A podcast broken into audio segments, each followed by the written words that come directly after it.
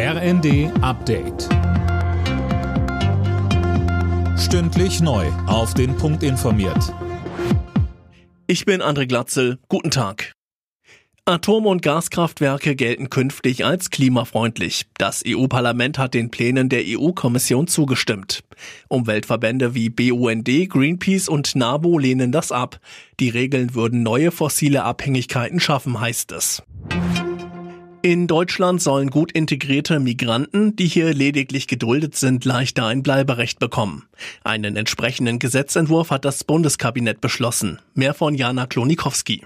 Konkret geht es um Menschen, die seit mindestens fünf Jahren in Deutschland leben.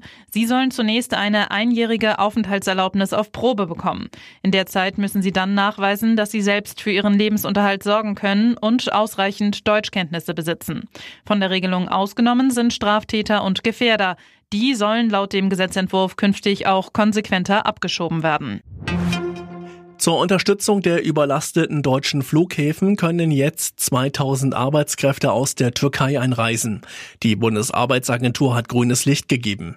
Vor allem bei der Passagierabfertigung und dem Check-in soll sich die Lage dadurch entspannen. Wegen Corona ein Jahr später als geplant geht heute die Frauenfußball-EM los. Gastgeber England spielt am Abend zum Auftakt gegen Österreich. Ab Freitag ist dann noch das deutsche Team gefordert.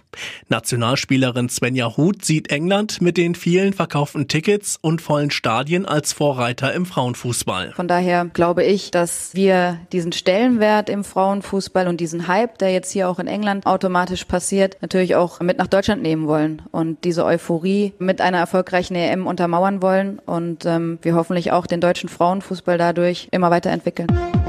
Alle Nachrichten auf rnd.de